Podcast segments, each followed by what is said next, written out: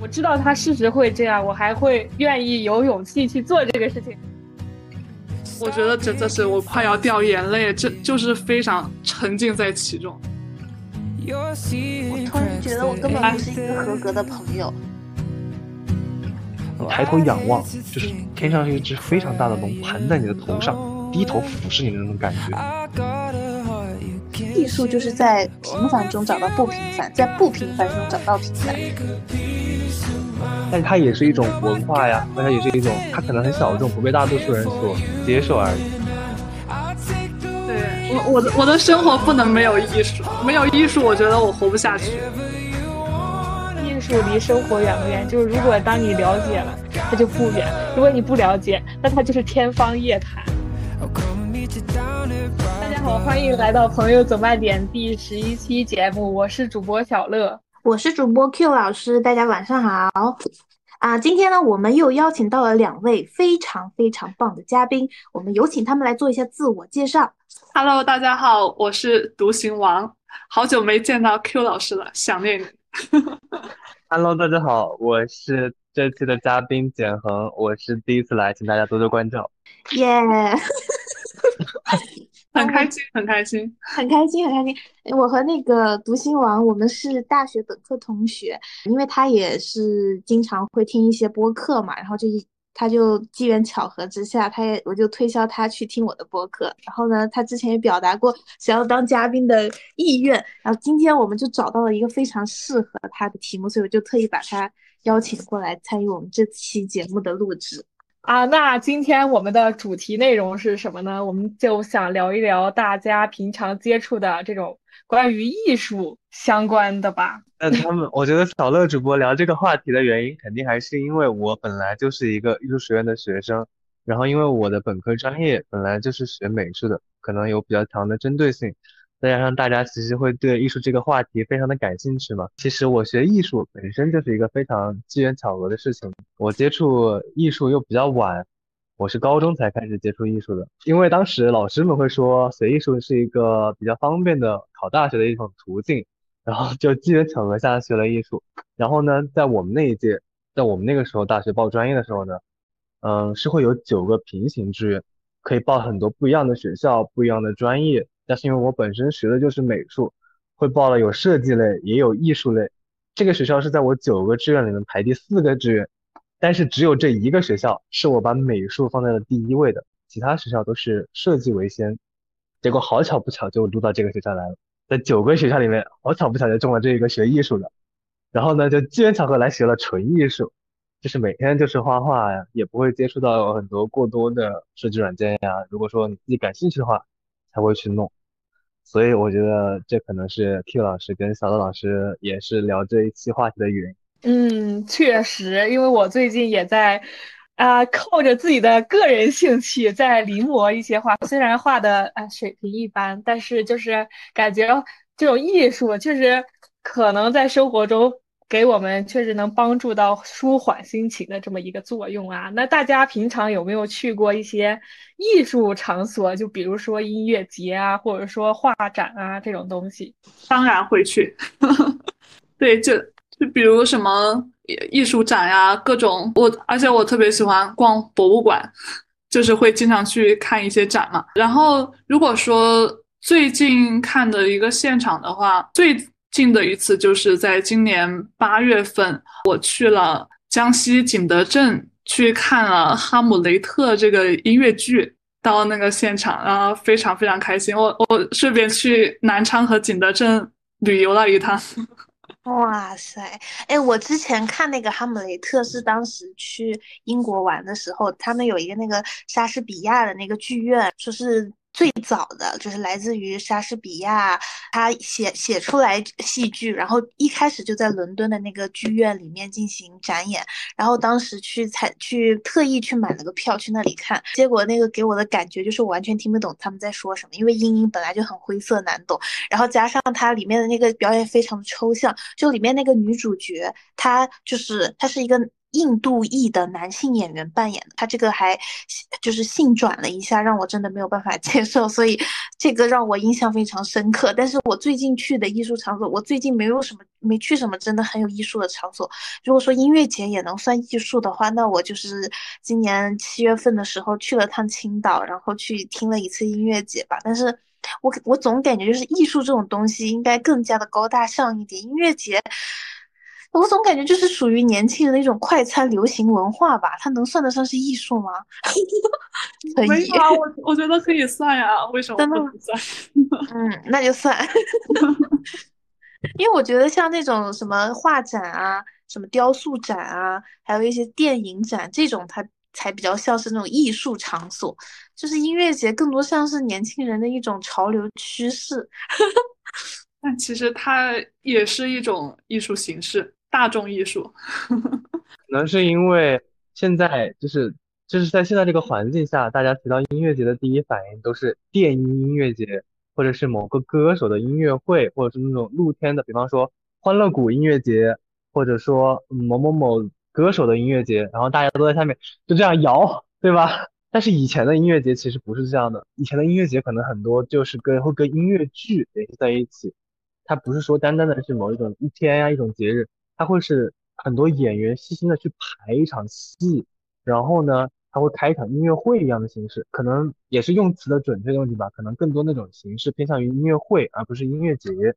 然后之前德兴王不是说他去过那个景德镇吗？我们就在今年的夏天，我们学校就组织了出去写生，但是我们去了很多地方，很赶，流程很赶，大概就半个月吧。然后我们也去了一次景德镇，我对景德镇的第一印象就是他们那边吃辣真的好厉害，但是他们那边就是做关于陶瓷啊，还有那些瓷器啊，真的就是别的地方都比不上的。他们那边 就是做那个工艺品的感觉，甚至于说他们就是家家户户都可以做。像我们住的那个酒店，就是你一下楼，下面就是一个很大的工艺厂的市场，他们的摊主都在自己做手工制品，就是已经发展到这种地步了，完全想象不到。你说那算不算艺术呢？其实他们算做出来的东西，也算是个小作品吧，可以说是凝聚了个人的心血嘛，对吧？我最近其实也没怎么去，本来打算十一月份有一个音乐节，如果 Q 老师说这不算艺术的话，我觉得也也还行吧。就是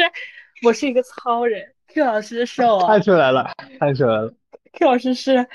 高高雅高雅之人，我是粗鄙之人。但是，但是我，嗯，除了这个，我不知道大家应该对淄博应该还有一些印象吧？如果就是之前我们他火的时候，就是我在暑假的时候吧，七八月份去了一趟淄博，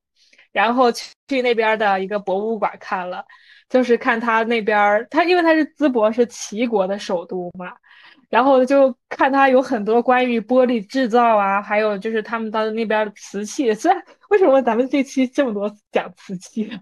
就感觉瓷器这个含量爆满。然然后就去那边看了一下，但是我还是想吐槽一句，淄博他真的没有抓好这个黄金的机会。如果他把这个潮就是热点引到他当当地的文化呀，或者说他们那种历史背景，他可能现在就是。游客会生生不息，结果淄博现在就是已经怎么说呢？也是不能说黄了吧，但也差不多。我我发现小乐的重点是吐槽，对他就是喜欢，他很犀利，我很喜欢，我也很喜欢啊！大家介绍了自己最近去的一些艺术场所之后，我想问一下大家，在参加完这些艺术活动之后，心目中的艺术是什么？然后大家可以顺便分享一下这一个你最喜欢的艺术作品。我心目中的艺术就是能表达我心里的想法的，就是好的艺术。然后我分享一个我最喜欢的艺术作品啊，这是我最爱的环节，就是 B 我为 B 一美学扛大旗，求求了，求求大大家都去看 B 一美学，B 一美学太好看了。我想说一下为什么我喜欢 B 一美学，就是那种 H E，就是我们小的时候都很喜欢看那种。Happy ending 嘛，就觉得，哦，这个结局好幸福，大家大团圆，然后一片祥和。结果你长大了发现，其实很多事情都不是这样的。很多大部分你在生活中，或者说，啊，就是真实的世界吧，其实都是以 B E 为序呃，B B E 的这种结局作为什么最终的呈现吧，或者说你肯定得不到一个你心中的完美的结局，或者说有的人说你怎么选，你最后都会觉得当时应该选另一个选项就好了。所以我为什么喜欢看这种东西呢？有的人觉得我就受虐狂，但是我就想说，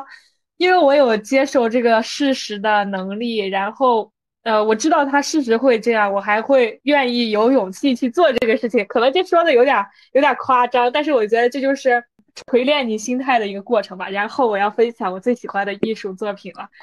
我分享两个吧，就是我最最近几年一直在看的。第一个就是《花束般的恋爱》，《花束般的恋爱》那个电影真的很好，就是很真实。然后它每一个环节都恰到好处，它的情节走向也在你心里许可之内。然后它最后也没有为了观众的满意度，或者说编剧或者导演的那种期望吧，或者大大多数人喜欢那种 happy ending，它最后还是按照了嗯很接近于正常人的选择，然后作为它这个结结尾。大家感兴趣的可以看一看。就我觉得最让我印象深刻的一个点就是。嗯，他们两个在饭店回忆，就是有点剧透了啊，就是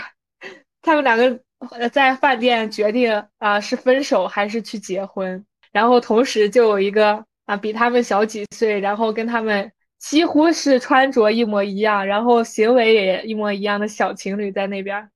那个场景就是给我一种物是人非的那种很心酸吧。啊，然后第二个，第二个是日本最近拍的那个，去年拍的，去年拍的一个电视剧叫《初恋》。虽然它这个结尾真的是，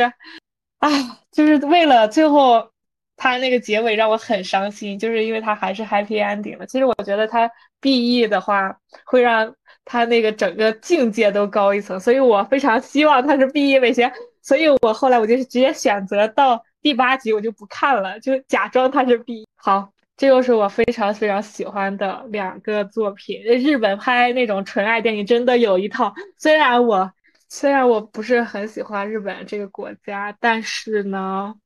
就是他拍这种东西真的出神入化。我只能说，就是日本人，你真的牛。对对，我我赞同小乐说的，我也看了好多 B E 美学。B E 美学就会让你有一种回味无穷的感觉，耐人寻味，开放式结局。就是有那种让你意难平，永远的意难平。对，就看了以后我会缓很久。对，后劲很大，这种 B E 美学。但但是你会，就是你越回味，又会觉得他这个确实这一步是很贴合实际。对，就是如果你就是啊，编剧硬改成你呃大多数人希望那种的话，我觉得反而把这个水平拉低了。因为。因为小乐老师，小乐主播看的那些我都看过，我还看过一个叫做《余命十年》的那个电影，就是自如，就是那个电影的情节就是如他的电影名字完全一样，就是说那个人的寿命只剩下最后十年了，这个故事就注定不可能有一个 happy ending，它一定是一个 bad ending 的结尾，所以说它就是从剧名就告诉你了，这不是一个好结局，但是你还是忍不住去看。你在看的过程中，其实就不停的在被那个剧名所暗示，说这个女主最后一定会因为她的病情所只剩下十年的寿命，但是她还是会毅然决然的选择跟这个男主走到一起去，真的是非常贴合实际。而且小乐老师看的那个初恋跟那个花束般的恋爱，真的大家可以去看一下，感受一下这种 bad ending 的感觉，会给你有一种很不一样的体会。不过初恋也跟他的电影名字一样。他最后还是义无反顾的选择了自己的初恋，还是可能小乐老师故意不看最后一集，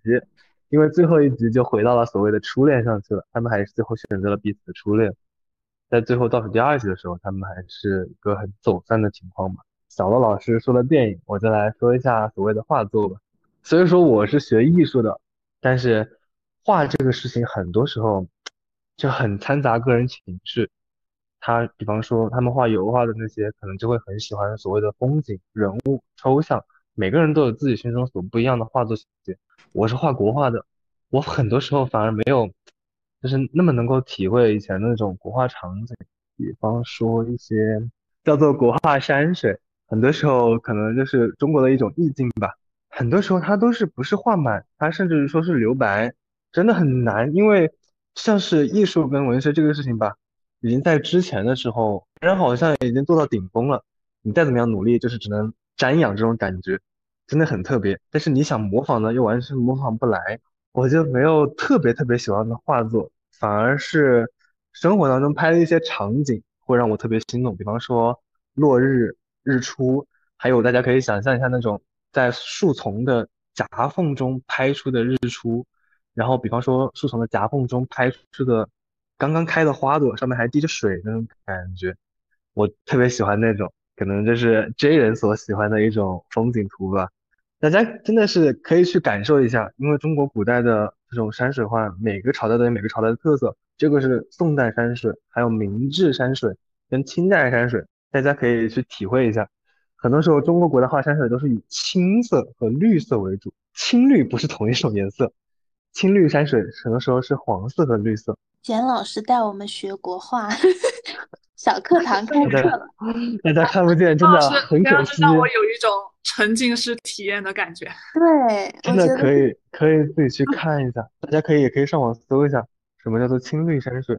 不是有那个，因为我节目叫《只此青绿》嘛？对对，只此青绿。对。因为我是一个男生，就是男生的颜色，我属于男生那种里面颜色不是很好的，所以我个人对黑白画就很会上心。可能更多就是黑白，但它只是是给它涂了一个底色这样子，因为它的纸张，它的纸张颜色不是正常的大家看到的白色，它是有一点点米黄色的感觉的，会有一点点做旧的感觉，不是说像大家 A4 纸那么那种白的。我对黑白就比较感兴趣，因为我颜色不好。还有国画里面还有这种嘛，也是很特别的一种，因为画画这个事情真的是非常考验人的耐心的。哇哦，人物画。对，人物画是最难的，不管说是我们画国画还是画油画，都非常不一样。可能你们这样看，哦，这样可以看出他脸上的颜色，他脸上其实是有很细微的颜色变化的，看得出来吗？在他的山根处、他的鼻侧处、他的眼窝处是有很细微的颜色变化。可是是女孩子化妆一个一个高光阴修容，对，跟女跟女孩子化妆一样的意思，但是展现在画上就完全不一样了。它这个，而且这个纸看起来。是白的，但其实不是的，它的纸张是有颜色，它是要通过染很淡的颜色，要不停的染七到八遍才会出效果，不是说刷一下这个画就 OK 了的，是要不停的染的。它是这个地方染了五遍，这个景中呢可能就只染三遍或者两遍，而这个侧面的部分就要染很多遍，通过达到这种不同的效果。国画是非常考验人的耐心的，你一坐就是屁股站在凳子上三个小时这么简单。有这一张，我可以看一下。可能大家感受不到这个尺寸的问题吧，我给大家。这也是国画吗？对，它属于现代。对，但它属于现代化人物。大家可以把手打开感受一下，就是这幅画的高度有你的手臂那么长，甚至于说还有这么大的画，都是我们以后要画的。可以跟家里面的门框对比一下，就知道这个画有多大了。它跟你们。家里面的门框一样高，一样宽，相当于说我们最后要画一幅成品画，就要跟你的家里的门一样大。你想那么小的一幅画，可能就要画两三个小时，大的话可能就是十几天了。简老师带我们沉浸沉浸式的体验了一把，确实收收获颇丰。刚刚才简恒他说到《余命十年》这个电影，然后我今年五二零的时候，我也去电影院看了。当时哭的我稀里哗啦，我感觉我可能你你看的是你看的是日版还是中版？他那应该是应该就是日版，应该就是日版。对，讲的。但是他但他改了名字，他好像不叫《余命十年》吧？对对对，改名字叫《余生那些年》。对，我觉得原版的名字好一点，原版的名字会好一点。所以如果说我心目中的艺术是什么，我觉得就是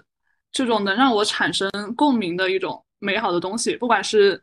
电影还是刚才简恒介绍的绘画，嗯，他他为什么可以介绍的那么的沉浸式，那那么那么的深入，就是因为绘画也能让他产生共鸣。我心目中的艺术，我觉得可以算是我生活中的一道光，这些 能让我感受到美好，能呃能让我产生到共鸣的这种东西，如果让我分享一个我最喜欢的艺术作品，我其实，在每个阶段我喜欢的东西不一样，我我喜欢很多很多。就拿音乐来说，我在每个阶段喜欢听的音乐类型都不一样。可能我一段时间喜欢听爵士乐，一段时呃时间又喜欢听古典乐，呃，然后港乐，各种各种摇滚乐，就是会变。如果真的让我要安利一个作品的话，我其实很想安利音乐剧。我接触最早接触音乐剧是在二零一八年的时候，那个时候和 Q 老师在南京一起去看了一场音乐剧，叫《芝加哥》。然后自从看了那一次现场以后，我就是 入坑，真的非常非常的好看，震撼。呃，然后现在让我要安利我我要安利那个音乐剧叫《赵氏孤儿》，是我们中国自己原创的音乐剧。然后为什么对这个剧有那么深的感情？不仅是因为我特别喜欢那个主演一个音乐剧演员，不光是这个原因，在在这我就不过多的夹带私货了啊。所以我觉得可以 夹带私货，可以夹带一下，安利一下。对啊。好好，那那那我就大胆的安利，我就是非常喜欢音乐剧演员郑启源，他们演这个剧的时候，那段时间我在考研，然后我就把这个当成是我上岸的一个动力，一个目标。我在考研的过程当中，我就一直在想，我一定要考上研，我考上研以后，我一定要去看这个剧，就当成是我的一个动力。嗯，然后最后考上以后，我在去年七月份的时候去昆明看了《教师孤儿》的现场，但内心真的是非常非常激动。然后，嗯，真的是非常打动我的一部剧。我我在看这个剧的过程中，听到呃郑启源他饰演的陈英唱唱里面的歌的时候，我。我觉得真的是我快要掉眼泪，这就是非常沉浸在其中，所以我就很想安利这一部作品。我觉得它是中国原创音乐剧的天花板。然后这这部剧在明年二零二四年还会再接着演，大家去剧场看。我们的两百个订阅的粉丝，请你们继接受西文的安利。呃，我要去，我要去找支笔给他写下来。就是我经常会在跟别人聊天的时候，我喜欢拿笔和纸，然后把它记下来，因为我就是说话的时候容易忘。这就是小老头吗？这是 J 人吗？好感动。是，这就是 INFJ。我我们真的会很容易忘，然后听到什么就会记。对对对对对对，我也有个习惯，就是我经常会在看东西的时候，就是手上拿便利贴跟纸。我看到很好的点，我就会按暂停，然后把它写下来，然后就顺手贴在我旁边的柜子上那面墙上，我就这样往上面一粘。我以后有个很大的愿望，就是我以后如果自己一个人住了，我就希望买一种那种，就是可以粘贴的那种墙，就是它可以在上面按按图钉，或者说你可以随时写，然后可擦那种。我就很希望把它做成一个自己的展板那种感觉，这也算一种艺术啊，我觉得这是我。就是个人的艺术，就是生活的痕迹啊，也算是艺术的一种吧。对对对，在上面生活中的艺术。对对对对对。我想说一句，就是我虽然我也就是很很容易接受别人的拉力，但是但是我是艺人，我我接受了我就忘记了，就是我真的我我会记住的，因为我会把它放在我最显眼的地方，让我就是。就是我闲下来不知道干嘛的时候，我就会啊，转眼一看，哦，那里还有那个东西我没有看过，然后是人家强烈安利的，我就很好奇会去看。我是我的记在手机的备忘录里面。对对对对对对对对对对对，我也会这样，因为就是没有纸和笔的时候就会用备忘录，因为只有备忘录最方便，纸和笔不是随时都贴在手边的，然后备忘录就是最方便的一种方法。我的备忘录里面记了很多我身边的朋友安利的各种，比方说作家书籍。然后电影剧，甚至于说那种呃漫画呀，或者说动漫，他们都是有他们自己不一样的推荐的点。我会把他们分类，比方说书、作家，然后为什么，然后我在不知道干嘛的时候，我就会翻译我的备忘录。我的备忘录里面有我存的各种，就是不一样的这种大家的安利，因为我觉得那是每一个人的心血呀，他一定是看过的之后，他会觉得他好，才会推荐给你，然后我就会去看。我突然觉得我根本不是一个合格的朋友，因为我觉得那是那是他看了之后很有感触的。比方说，呃，周星王刚刚说的他的那个音乐剧，我就很想说一句，我刚刚就在我实习期间有一个朋友，他也很喜欢音乐剧，不过他喜欢那个音乐剧叫《红与黑》，是红色的红，黑色的黑。我知道，我知道。对，那个很有名，好像摇滚摇滚。对对对对对对对。摇滚红与黑很有名，他也安利给我，但是我没有看，因为我觉得它好长，我一定会挑一个很空闲的时间，我会去看那个。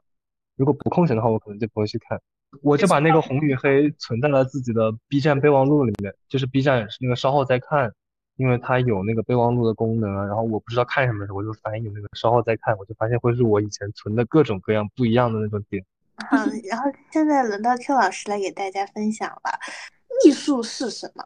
这是一个非常大宏大的命题。那既然大家我说上两句，那我就先说上两句。首先，我觉得艺术它首先是一个人的精神世界啊。因为呃，我之前在看那个今年有一部非常火的电影，就是我今年最喜欢的电影，叫《宇宙宇宙探索编辑部》。里面不是有一句话叫做呃，就是那个主角他讲说呃。他认为艺术是一个人摆脱现实压迫的一个工具。然后呢，其中那个呃最喜我最喜欢的一个角色叫孙一通嘛，他也说他是一个很会写诗的男孩。然后他也说他觉得诗歌是人类情感交流的工具。所以我觉得艺术对于我们来说，可能就更多的是一个美好的精神世界，同时它也是一个人类非常宝贵的财富。因为人之所以为人，更是因为他跟动物不一样。在的点就在于人，他是有精神世界的，他是能思考的芦苇。所以说，我觉得艺术其实就是人。人类的赞歌，它是人类智慧的一种结晶，情感世界和精神世界的一个综合的结晶。对我在上价值，小乐你不用给我做手势，我看到了你的手势。嗯，然后今天呢，我要给大家分享的这个内容主要是文学，就是因为 Q 老师是一个文艺装逼女，然后呢对文学非常 感兴趣，所以说我非常愿意跟大家去分享一些呃我喜欢的文学类书籍吧。今天想跟他跟大家分享的是。一部叫做《金蔷薇》的那个一个散文集，这个戏文应该听过，因为这是我们之前在本科上那个外国文学课的时候，那个老师提到过，当时也是我非常非常。惊奇的，因为我这是我非常喜欢的一部作品，然后那个老师正好讲到了，然后当时课上我正好带了那本书，它里面有一句话让我至今印象非常深刻，就是艺术就是在平凡中找到不平凡，在不平凡中找到平凡，就是我们不必把艺术想得过于的高大上，因为它就是源于生活的一种东西。然后为什么我说我喜欢金蔷薇这部小说呢？它是，嗯，它虽然说是一个讲文学创作理论的一种散文集，但它没有很枯燥，它的语言是非常诗意的。它是通过一个一个小的故事，然后呢，最后总结出了，呃，就是古往今来这些有名的作家他们是怎么进行文学创作的，以及他们认为文学的使命，还有就比如说他们在文文学创作过程当中会有一些思路以及细节的写法。然后呢，其中我非常想跟大家分享的是他的第呃讲的第一篇小故事。这个故事呢，讲呃名字叫做《珍贵的尘土》，它讲的是一个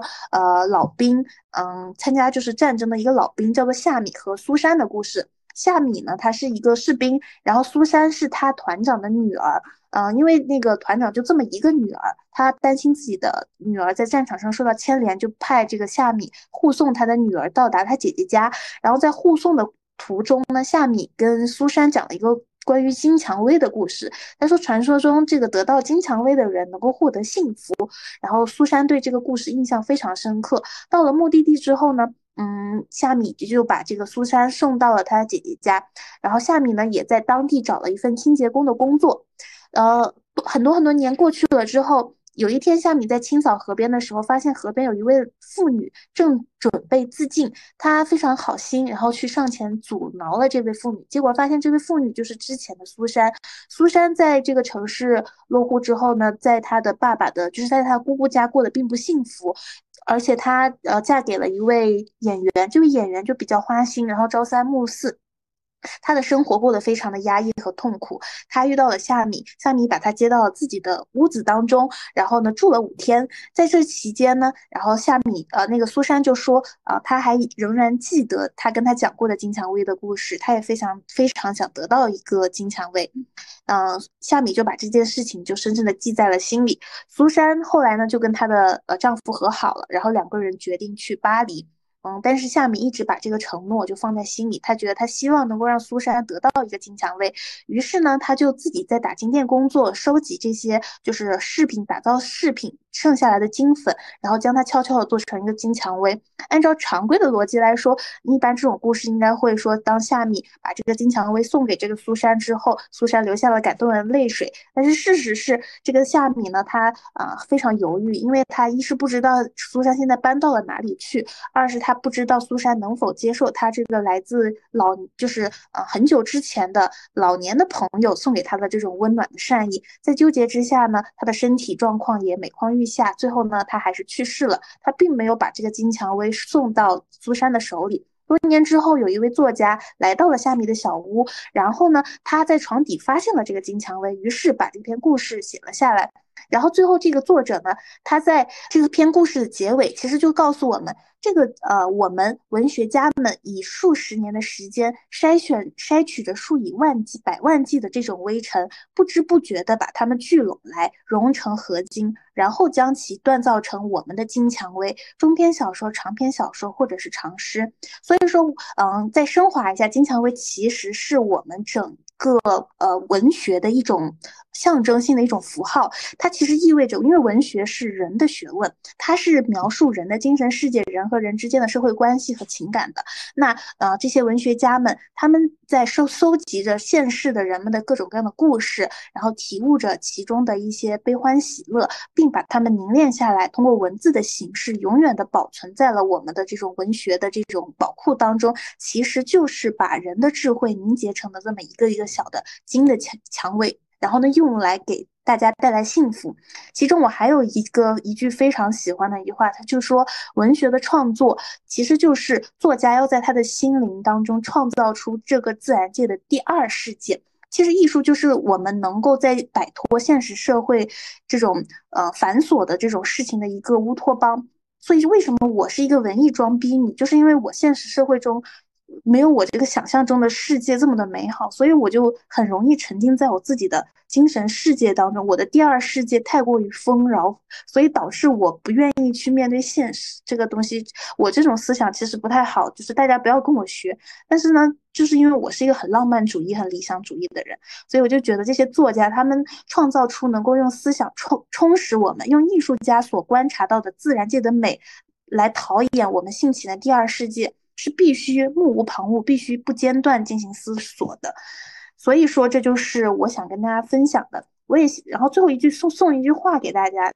这句话就是诗意的理解生活，理解我们周围的一切，是我们从童年时代可以得到的最可贵的礼物。所以大家不要忘记自己小的时候是如何充满好奇心和想象力的去看待这个世界的，那是我们最宝贵的财富，不要把它丢了，好吗？谢谢大家。Q 老师一下把我拉回到大学外国文学的时光，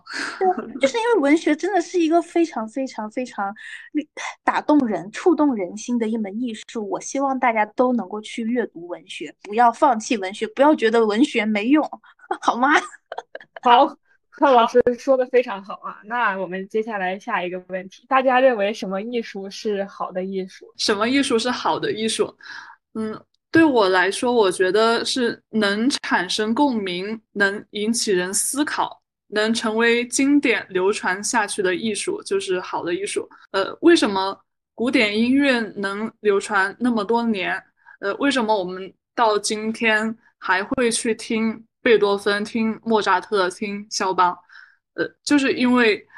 它是一种经典，它能够流传那么多年，它是一种好的艺术。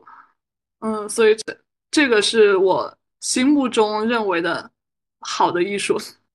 我觉得我跟西文的观点是差不多，就是经典有流永流传，就是它通过时间的长河洗礼下来，然后长就是大浪淘沙，然后淘出来这些剩下的这些金子，就必然是好的东西。但是我同样也想说，在我们当今社会会充杂着各种各样的艺术品，我们如何去判定它的优劣呢？嗯。这抛开这些经典的不讲啊，因为我们在现当代的社会当中，呃，评判的标准是很多元化的，就是一千个人心中有一千个哈姆雷特嘛。每个人心中对于好的定义和标准，以及每个人的审美都是不一样的。艺术又是一个很讲究个人的内心的以及精神审美的一个东西，所以我觉得好的艺术一定是能够打动你的，就像谢文之前说，能够给你产生共鸣的。但你觉得好的艺术，别人可能并不是那么觉得那么好，只能说你们。就是触动你们的点是不一样的，所以我没有说呃具体的要去定义怎样的艺术是好的艺术，或者说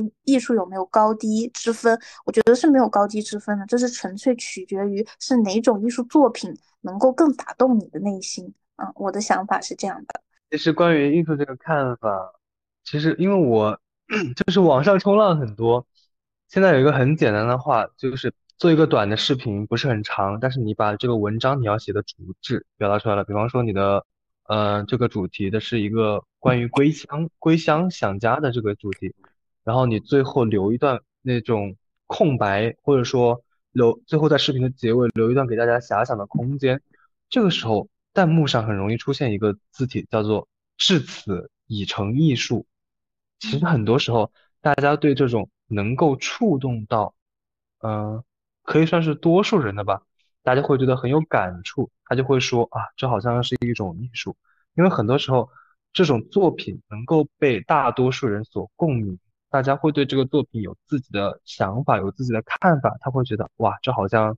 嗯是个种艺术。什么叫做？如果说什么？如果说刚刚小乐主播问的什么叫一种好的艺术，那什么叫不好的艺术呢？其实就能很好的反衬什么叫好的艺术，比方说那种。所谓的烂片，就是大家觉得很俗，或者说很，他很没有自己的主旨，他写的比较杂，或者说他表达的作品的观念，因为很多时候就像，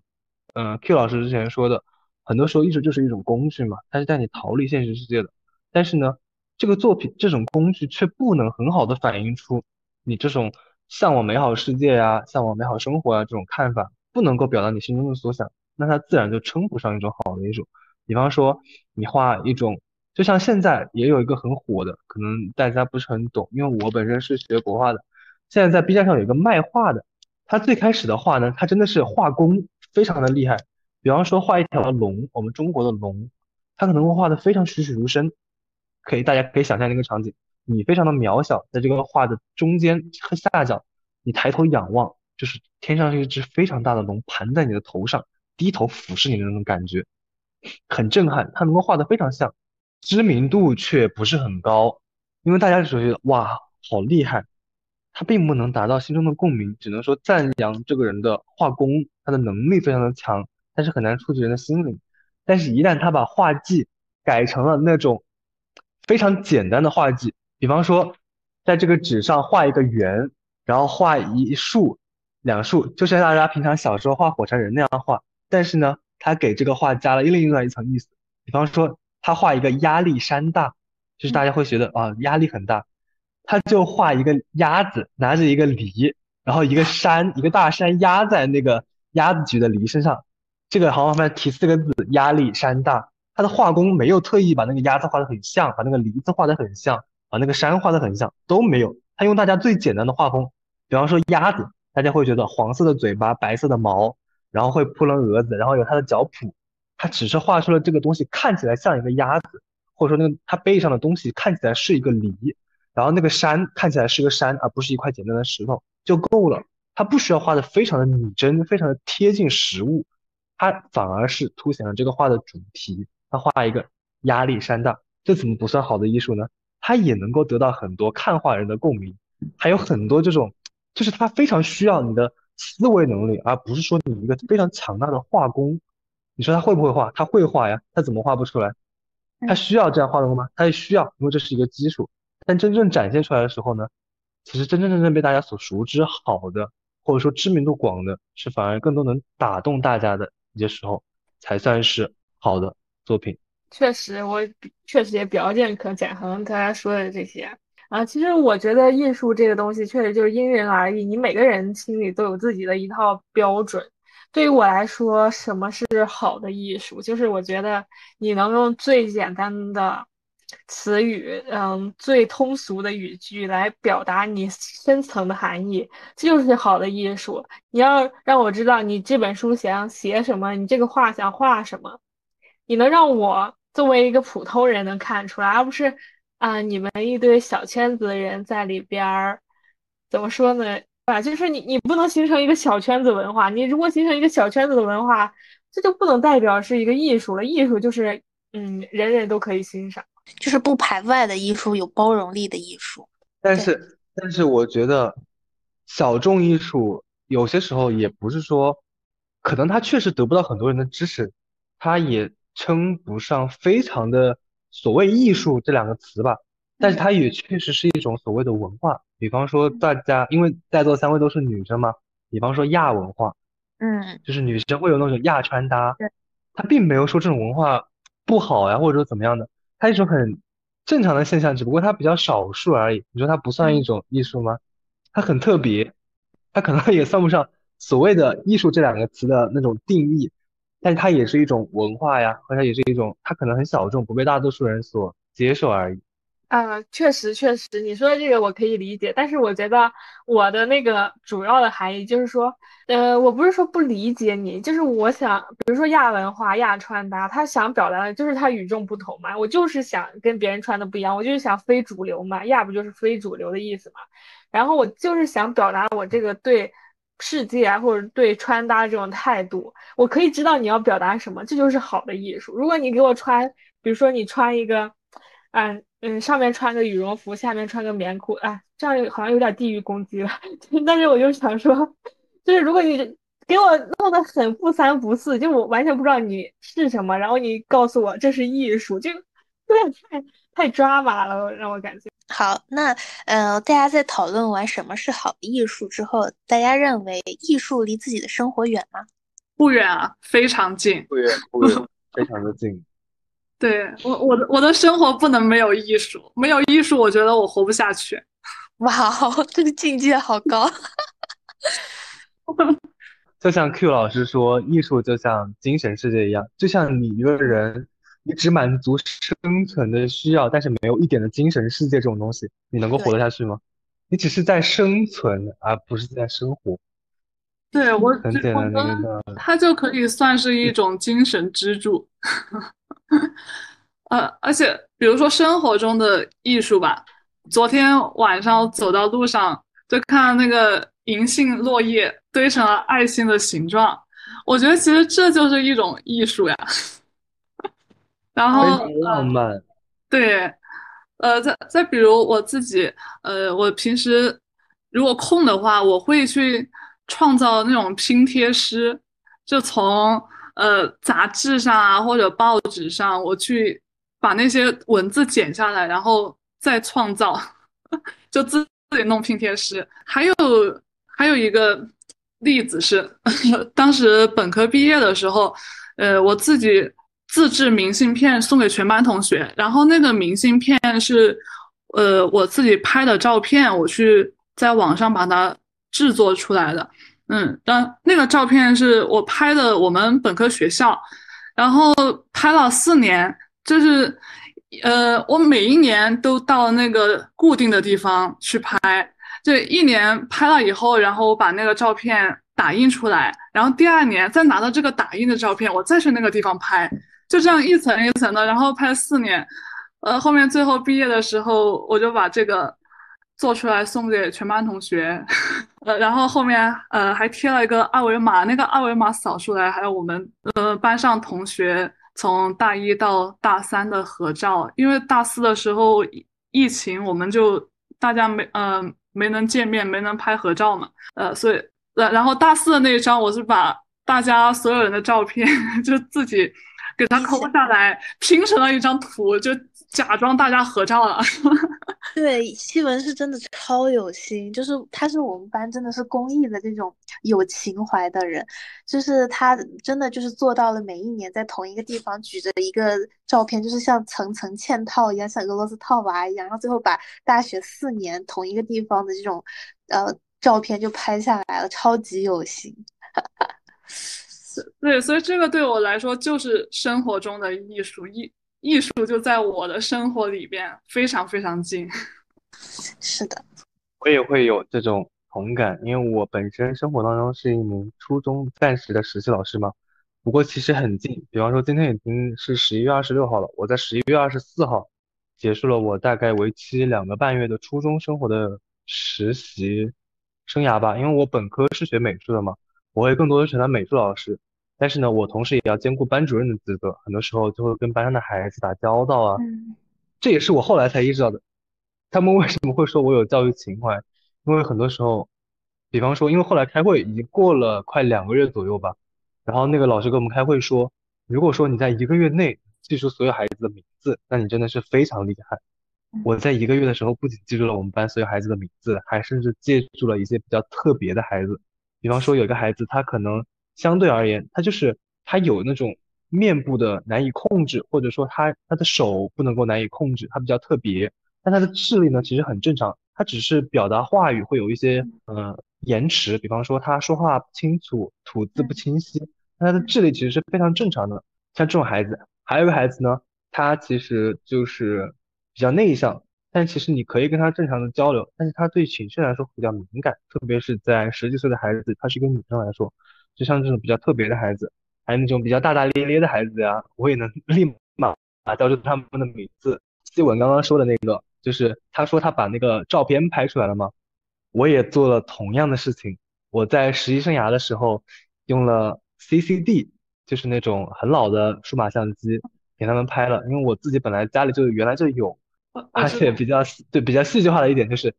他们那个年代的孩子已经是零八、零九或者是一零年的孩子了。那个相机我在零七年、零八年的时候就买了，那个相机比他们的年龄还要大，也可以正常使用。然后我把我用那个相机给他们记录他们当时的生活嘛，因为我本身在南方，我去的时候九月份就已经很热了。然后后来我现在要走，十月份已经很冷，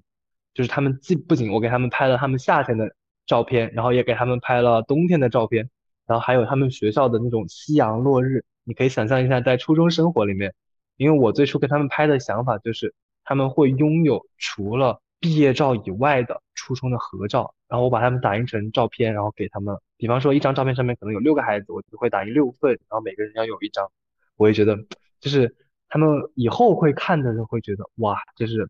我或安静或热泪，然后独属于自己的青春这种感觉，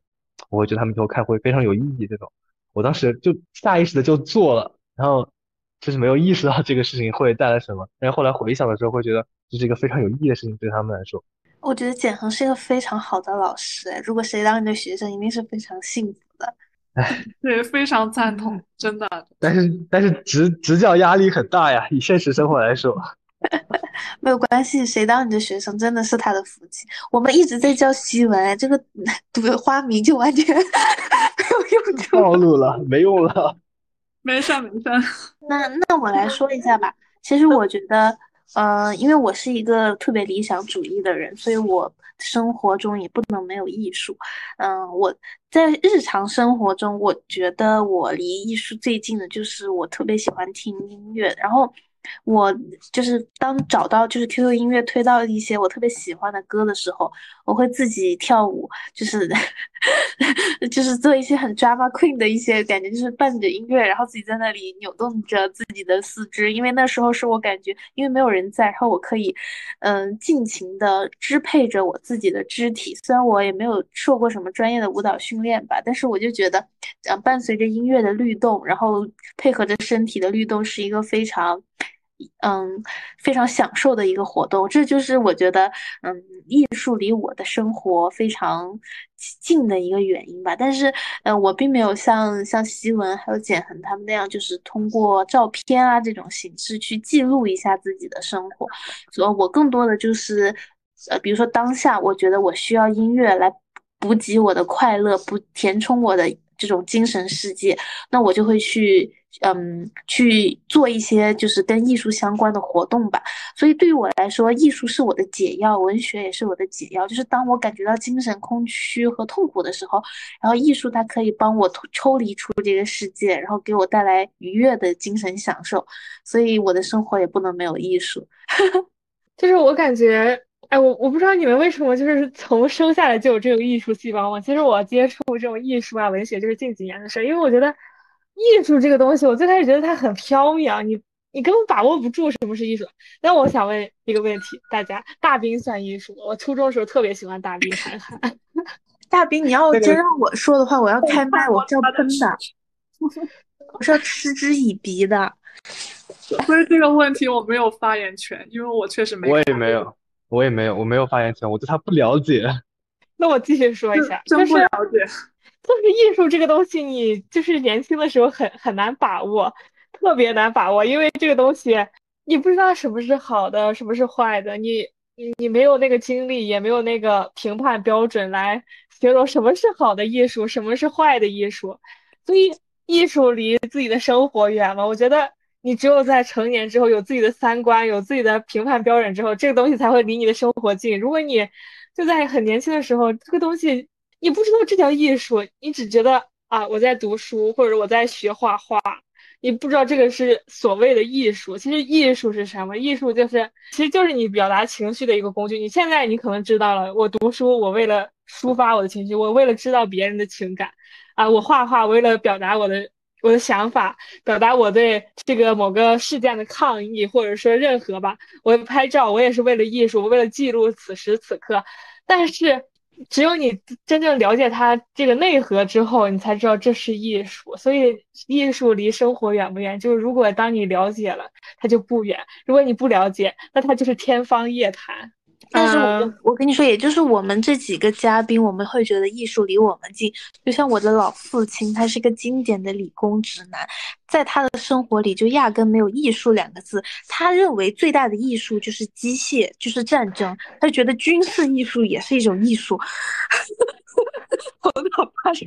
我跟你说，到时候你你去问童光，童光也觉得那种暴力美学，就是那种战争，那种营造什么飞机、大炮这种能够有让人有征服欲的这种东西，它也是具有一定的，它也是一个艺术。就是不知道大家有没有看过 一个那个宣传短片，虽然说它比较魔幻，就是那个人有一种超能力，他可以一语成谶，就是说他说的话所有都会变成现实。他说了这样一句话：愿世界上再没有战争。不是说真的就不打仗了，而是所有的武器变成了蛋糕。比方说那种飞机打下来的导弹，它不是追踪导弹吗？它会从天上掉下来，那个导弹变成了一个很大很大的那种玩具熊，你知道吗？嗯。然后还有那种，它比方说坦克打的炮弹，它不是它不是那种尖形的子弹，它是那种杯子蛋糕，就它有底，然后上面是那种奶油，它是杯子蛋糕。然后还有那种，比方说那那种呃鱼雷，它全都变成那种黄色的小黄鸭。嗯。真的非常魔幻，哎，战争这个话题不可避免的就会跟伤亡还有悲痛，特别是最近的局势嘛，就比较动荡，比较动荡，就不可避免会跟那种相撞。我觉得那种还是接受不了。而且之前我们在聊艺术的时候，我们也会，我会，我会就是想到一个点，假如说我们嘉宾当中有一个理工直男，也不是说一定是男生，就是他可能很在乎呃理工这种事情，他可能就。会觉得艺术好像离自己的生活还是有一点远的，因为它比较现实。其实很多时候他会更多时候考虑现实情况。那我们进入下一个问题，就是为什么要有艺术这个东西？可能我们之前也差不多有的问题，大家会掺杂着回答掉这个问题。但是我还是想问大家：学会艺术，或者说我们平常欣赏艺术，是为了什么？对我来说，我觉得艺术能让我放松，就感觉是在属于我自己的一个空间里面，然后做我自己喜欢做的事，非常非常舒服的一种感觉。比如我小时候学钢琴，虽然学的时候很痛苦，但是后来发现能弹自己喜欢的曲子，真的是一件很开心的事。就比如，呃，我看电影，听到电影里面的插曲，我很喜欢，然后我就会去搜这个曲子。听到自己喜欢的歌，我也会去网上搜谱，去去学，然后把它弹出来，就是嗯一件很开心的事。然后，嗯，压力大的时候，这个也是会让我放松。再比如进剧场看剧，呃，我觉得进剧场是我暂时逃离生活的一个方式。当那个幕布打开的时候，然后戏一场接着一场的演，我觉得我可以跟着戏中的人进入他们的生活，我可以忘掉我生活中的喜怒哀乐。呃，在剧场里面，就哭和笑都是我的自由，我都能够释放自己，愉悦自己。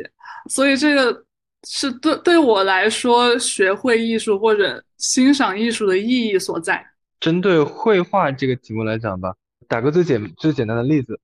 可能大家都拿过笔画过画，就是这个环境下，很多时候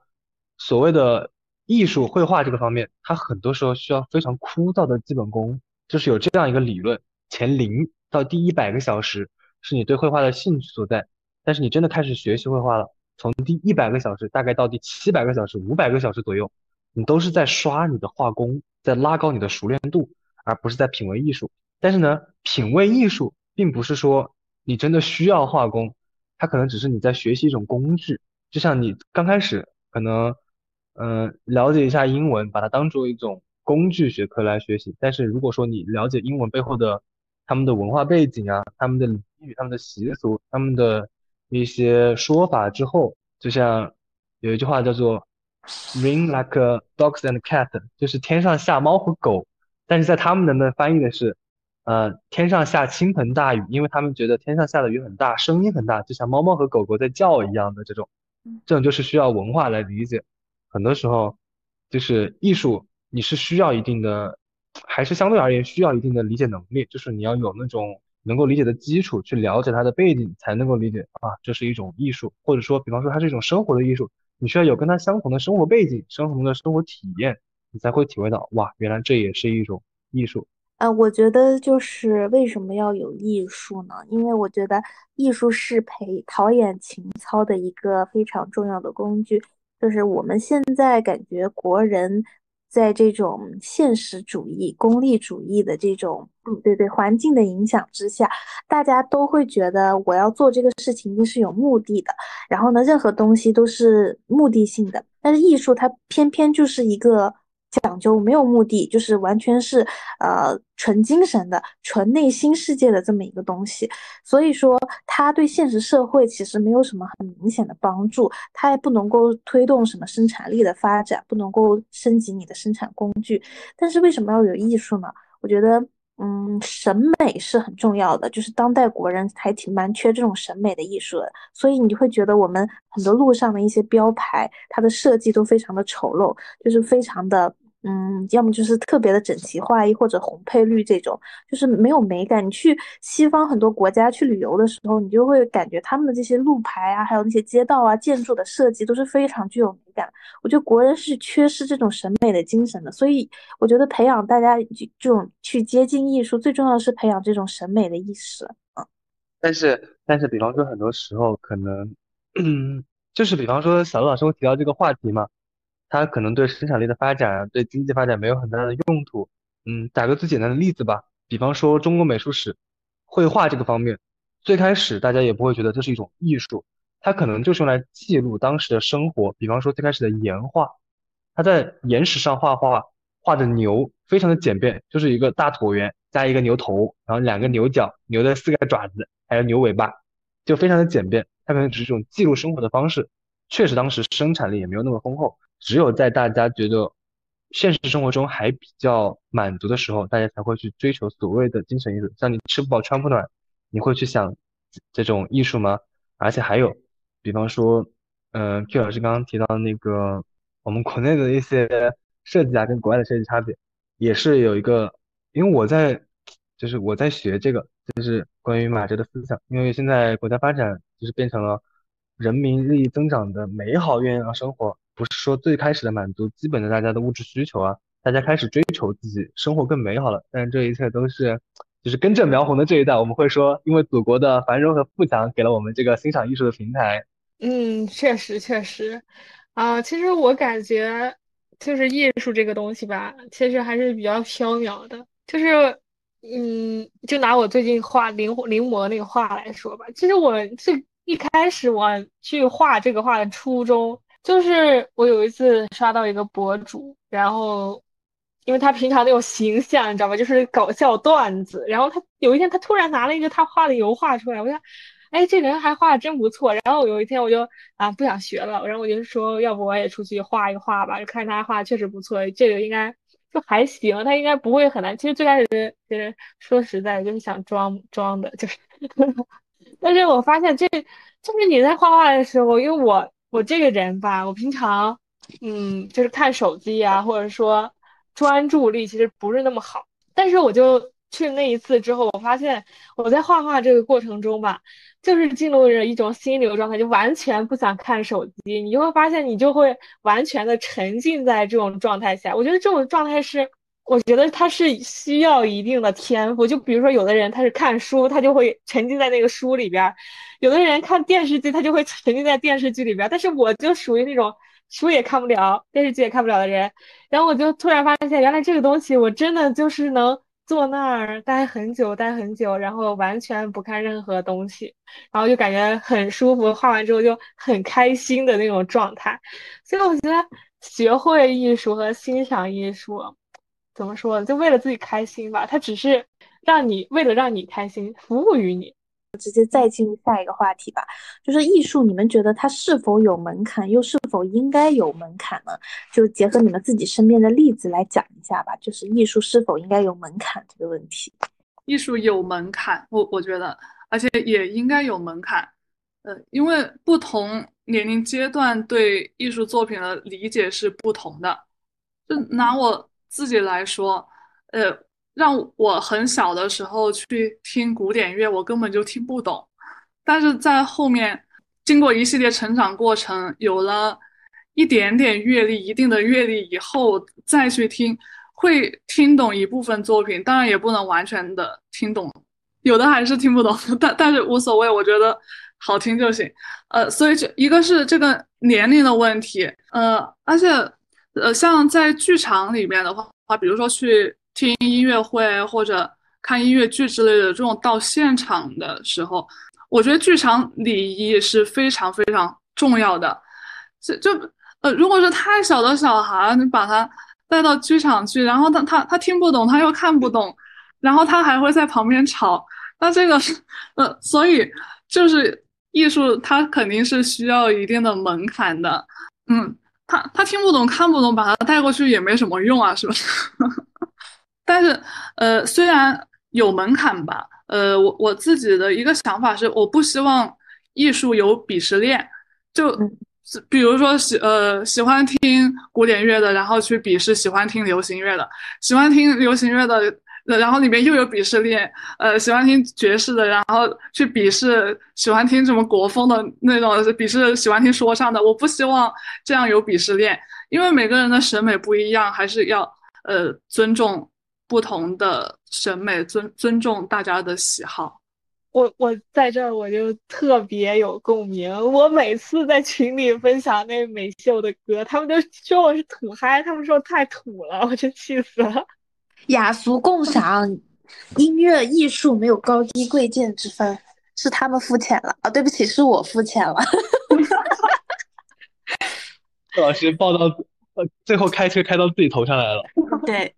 薛老师自己骂自己。我我我很擅长自己骂自己。我觉得艺术，你你让我说艺术是否有门槛？我觉得艺术最大的门槛就是钱，艺术是有钱人才能搞的东西。之前我们身边所有的高考那种艺术生，基本上都是家里没有点银子的话，你这很难支撑得起昂贵的艺术费用。就像那些画画，我知道他们画画的颜料有多贵，纸有多贵，报培训班有多贵。就哪怕是学这种音乐剧的，他们请声乐老师，还有一系列还有什么舞蹈课，就是他们艺术是真的很。耗费金钱很耗费财力的一个东西，你没有一定的金钱，你是没有办法去欣赏艺术的。所以艺术一般被视为一种上等人的娱乐休闲方式。就是为什么有时候我们会觉得艺术这个东西离我们很远，就是大家被描摹的像是要放在神坛上供起来，因为它确实是一个有钱人才能整出来的东西。那呃，它是否应该有门槛呢？其实真正好的艺术，就像我们之前说的，我觉得不应该有门槛。但是呢，在很多情况下，我们因为嗯，艺术是有钱人才能搞的东西，所以说这个金钱还有这个阶层的问题，就使得我们跟这些搞艺术的人之间会有一些信息壁垒，有一些信息差，所以就导致我们会觉得艺术是有门槛，就并不是所有人都能够接触的东西。对，就是我想说的啊。对对对，非常赞同。很多时候，艺术的门槛可能相对于说，首先是你要有一个稳定的生活状态，或者说你能够满足基本的物质需求，可能才会去考虑到艺术这个问题。还有一个方面就是，艺术确实是有门槛的，它可能更多时候需要像是分级来说明，因为不同的嗯年龄层面可能对不同的艺术有不同的看法，特别是对于艺术这个事情来说，首先你是一个。三观稳定的人，而不是说还在一个孩童时期，可能对自己的三观呀还不是特别的稳定，可能还在一个培养阶段。所以说，三观三观稳定的人才更容易去欣赏艺术，因为你对很多事情已经有了自己的看法，有自己的见解，能够去理解什么叫做艺术。所以说，艺术也是有现实门槛跟心理门槛的吧。特别是你像有一些艺术，它确实是能够做到。大家范围内都能够一起接受这种艺术，然后这种艺术呢，很多时候它也是不是说，比方说有一种艺术嘛，就像亚历山大这种，就是我之前简举的那个例子，call back 一下，他可能对于孩子来说，他就不会体会到什么叫做亚历山大，他不会觉得哇，怎么画的这么形象，但是成年人呢，工作了之后呢，他才会领会到哇，确实是亚历山大，就这么简简单单的一幅画，就表达了我心中所想，我心中的感受。所以说，很多时候艺术还是有一定门槛的。嗯，我听大家说完，我其实想说，就关于这个年龄的事儿，年龄和阅历的事儿。就拿我之前举例子吧，就是我之前会看大兵和韩寒嘛，就是现在最近，尤其是最近几年，大家都开始猛潮这这这波人，就是觉得 看大兵、韩寒的人都是什么不正经的人。虽然我感觉我现在回看那个时代，确实是我会觉得。哎，当时怎么会看这种书？但是以我当时那种审美观念，或者说这样流行趋势来看吧，这是必然的。就是你，如果你当时没有去看这种东西，你现在你也不会感同身受。但是我觉得，就是还是不能否定过去的自己。如果你还在还在回到当时那个年代，你还是会选择看这个东西。然后，然后我就感觉这个人吧，就是。哲学里面考研政治嘛，就是螺旋上升，你并不必须是螺旋，螺旋式上升的，你不能说是一步登天。所以我觉得你这个审美也是需要培养的，也也不能说是，也不能说是他年龄就算门槛吧。我觉得就是不同年龄，你对不同的，嗯，就是你不同的年龄可能对相同的事物甚至有不同的理解，啊，所以就是不用把这个东西划分的那么开，就是你十多岁去。比如说，你十多岁去读余华的《活着》，虽然我没有读过啊，就举个例子，和你二十多岁去读余华的《活着》，和你七十多岁去读这本书的时候，你的感受肯定是完完全全不一样的。所以，它到底有没有门槛？我觉得这是大部分人怎么说呢？艺术人吧，给自己上的一个枷锁，或者说，他们认为。我能欣，我现在欣赏的水平比你高，所以我认为你就是不属于这个阶级，或者说你不属于，你没有入这个门，你只是门外汉，你只是凑热闹。但是其实就是，如果你这种心态的话，其实会有一点榨制别人的感觉，因为，因为大部分人我们都是从门外汉开始的嘛，就是其实没必要，嗯，这个门槛，嗯，你觉得每个人都可以先踏出这一步试一试，嗯，不要去做这个有门槛。给给别人设立门槛的人吧，对对对，可能他们只是感受不同而已，有自己不同的，在那个时间段，在各自的时间段有各自不同的看法而已，而不是说硬要给他，就是你能够达到那种门槛了才能够进入那个门，其实说在不同的台阶上面对这个事情有不同的看法，而不是说你一定要迈过那个门槛才可以进入所谓的艺术。对对。那我们聊一聊我最喜欢的话题，讲到了八卦时刻了，就是讲一讲你身边的这种装杯人，我真的很想听这个故事。就是大家可以非常举例子，拿甲乙丙丁或者说任何代词来代替这个人，但是我就想听一听他在心里为什么你他在你心里是那种装逼的人，然后以及嗯，他到底做了什么事儿。我我目前身边好像还真的没有这样的 装备人。好的好的。如如果如果我遇到的话，我会非常非常烦，我就不想理他，我就表面上笑嘻嘻，表面上我应付他，然后我我心里面我就觉得他是个傻子，我就在这看你表演，你你就继续帮我演吧。对我们我。特别是我这个环，我所在艺术的这个环境当中，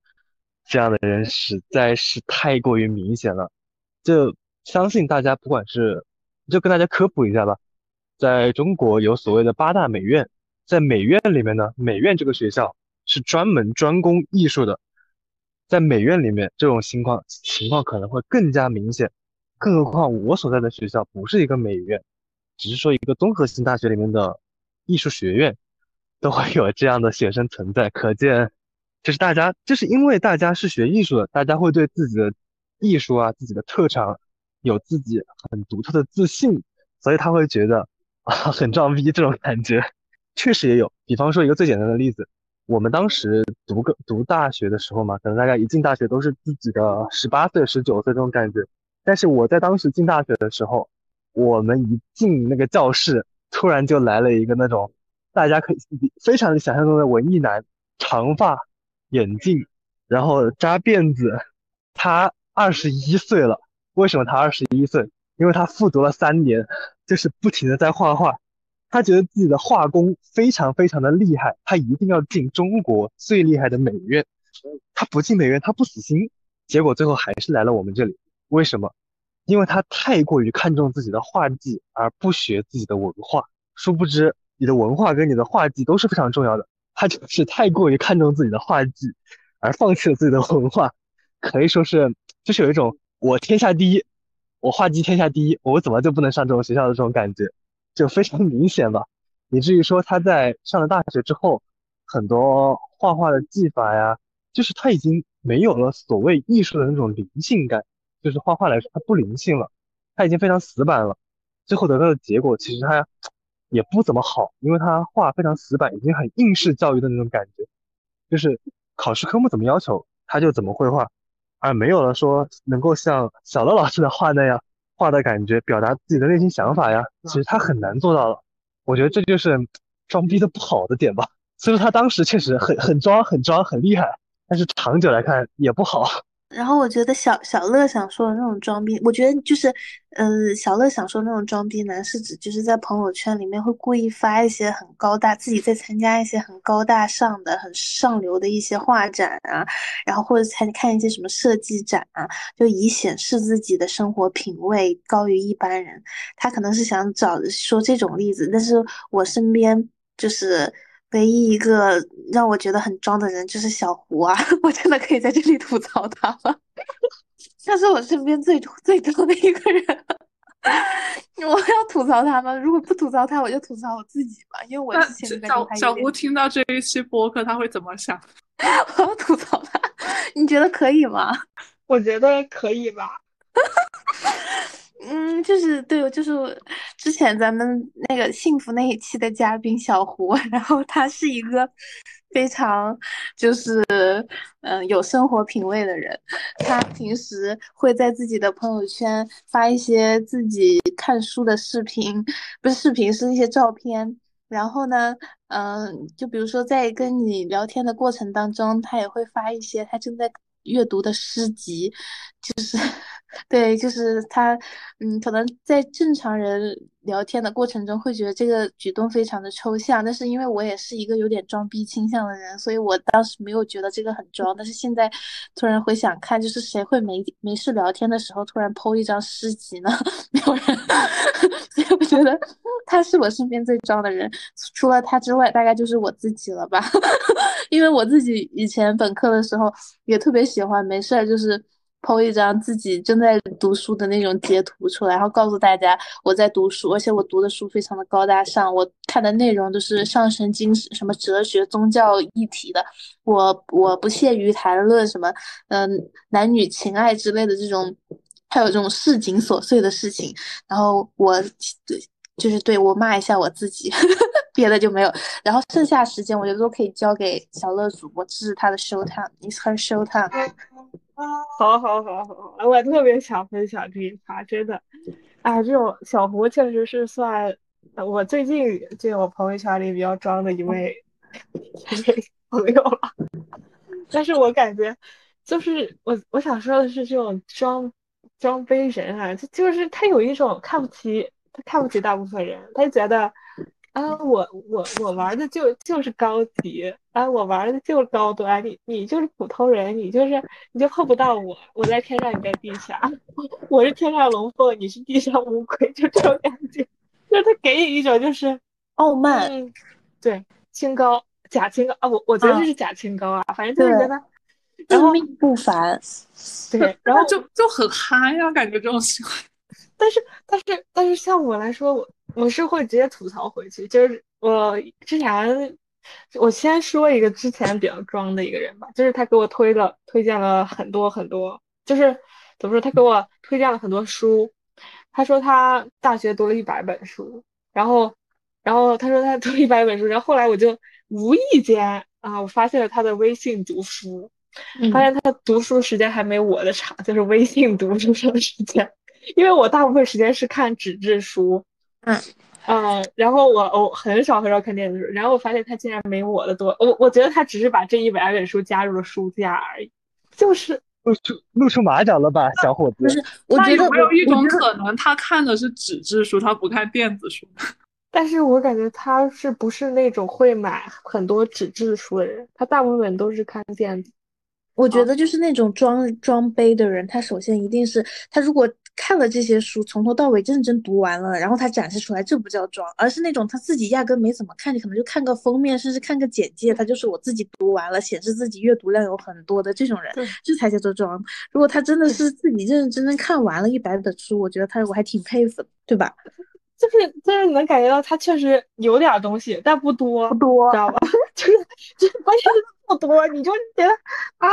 真的吗，大哥？你搞什么啊？你在就是那种感觉。我我我们可以接受它不多，但是你不要把你的不多拿出来显摆就好了。对，而且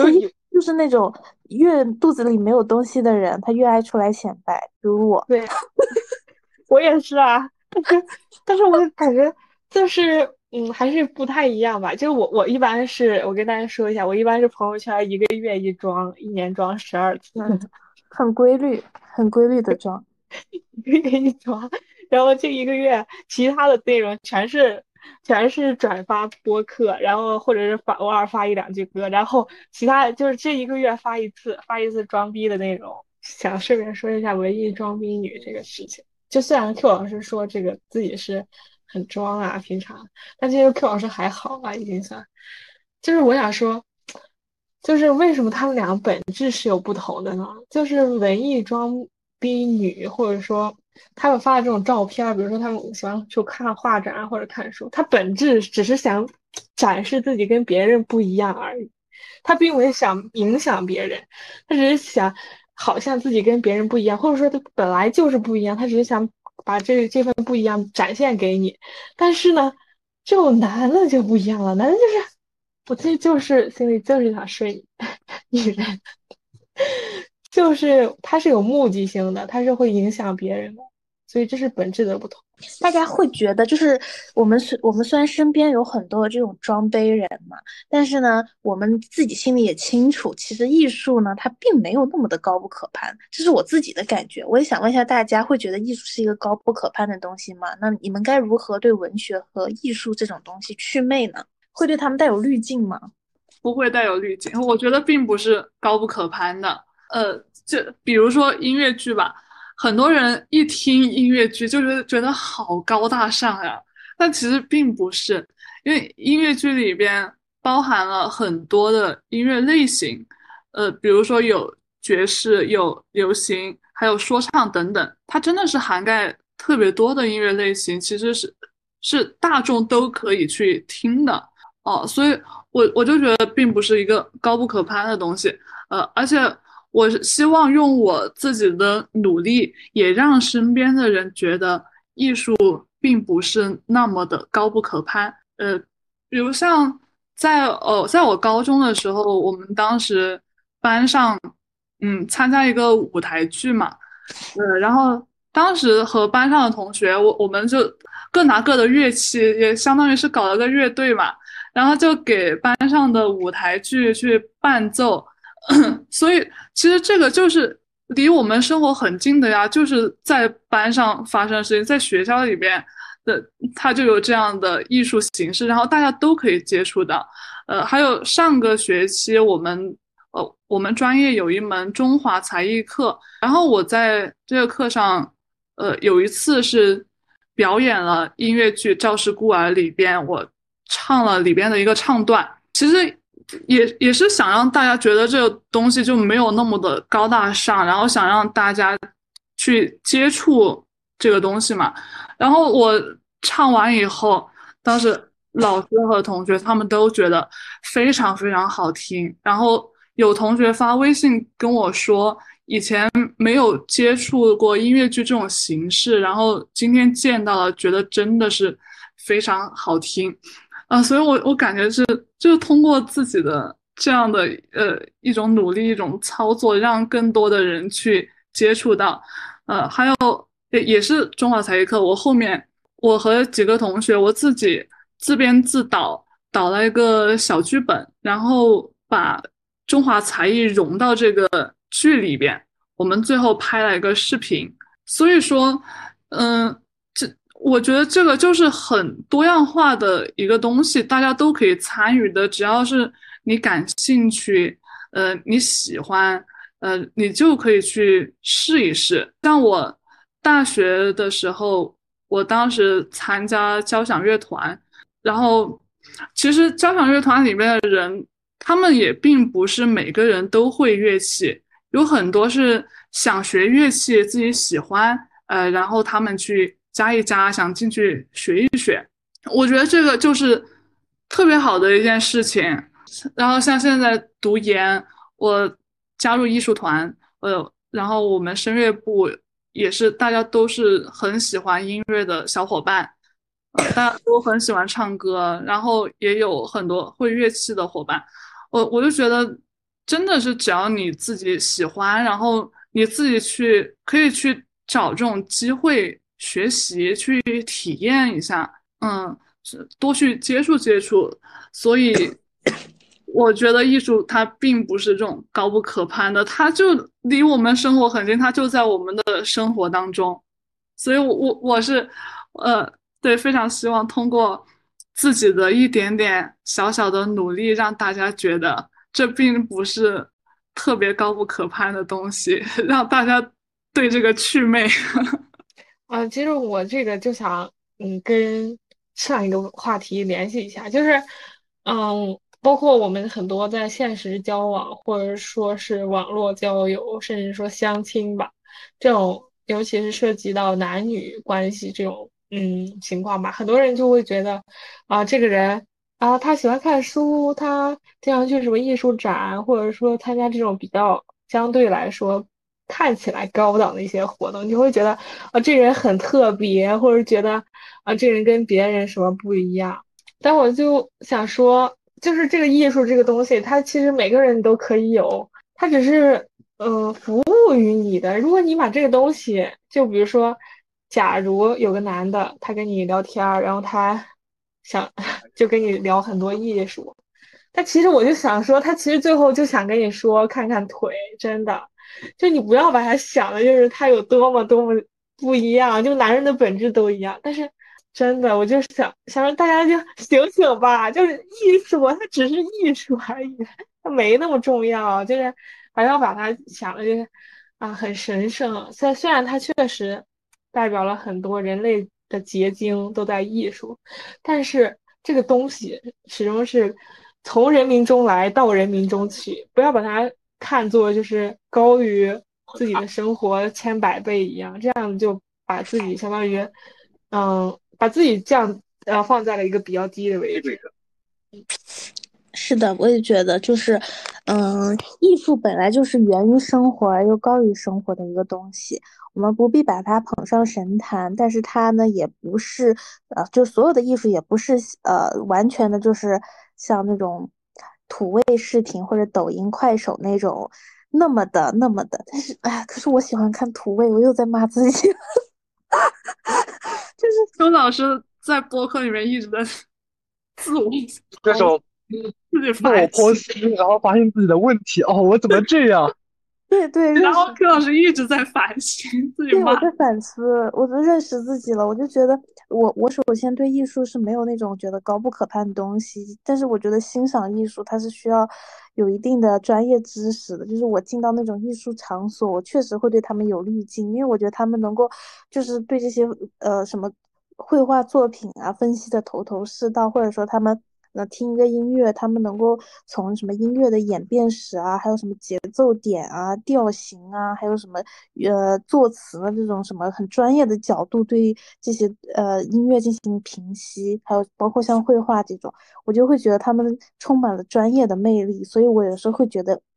艺术会很高不可攀。但是总总而来总而总而言之，言而总之，艺术它还是一个人民的艺术。至少在我们的这个环境之下，艺术还是需要接地气的。我因为我之前就是我又会 call back，因为我之前也说过这个问题。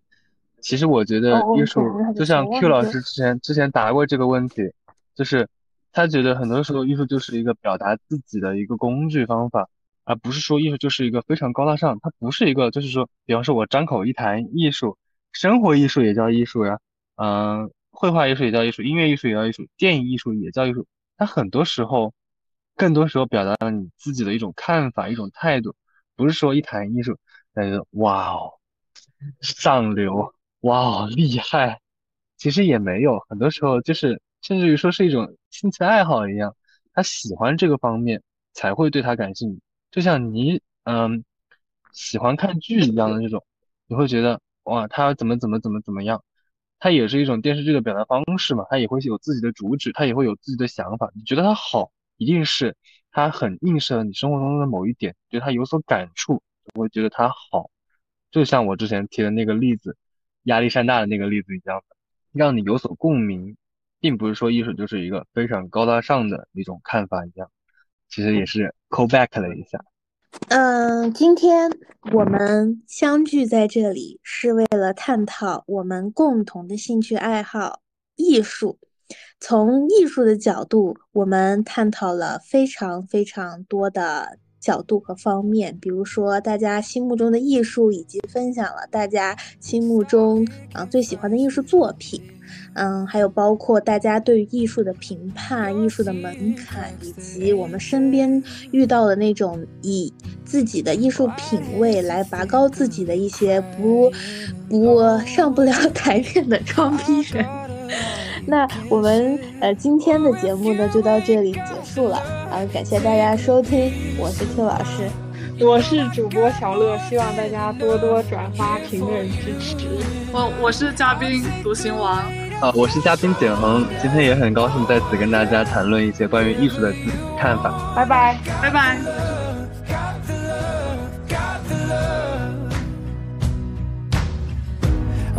lead you down at rock bottom. When you feel too proud of it Whatever you want, whatever